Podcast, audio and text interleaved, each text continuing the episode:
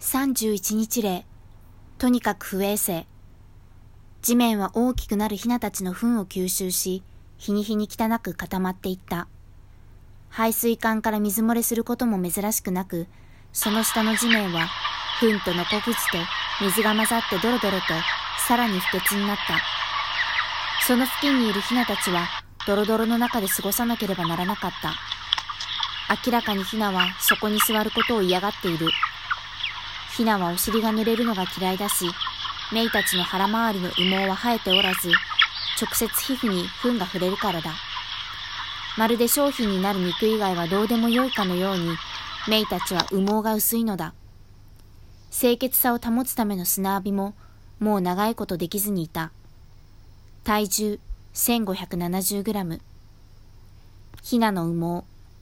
ブロイラー種のヒナは腹回りに羽毛がほぼありません。全体的にブロイラー種以外の鶏とは違い、地肌が見えている部分が多いです。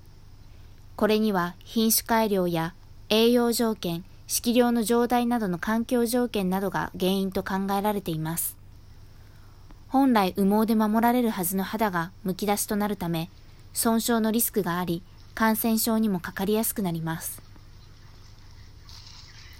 動物愛護法に違反した行為。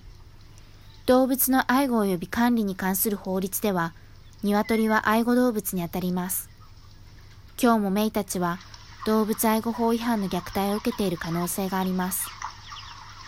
水を与えずに飲めないと分かっていて放置し衰弱させる行為第44条2項餌を与えずに食べられないと分かっていて放置し衰弱させる行為第44条2項怪我をしたヒナを治療しない行為。第44条2項。弱ったり疾病を抱えるヒナを治療せずに衰弱させる行為。第44条2項。ヒナを餓死衰弱死させる行為。第44条1項。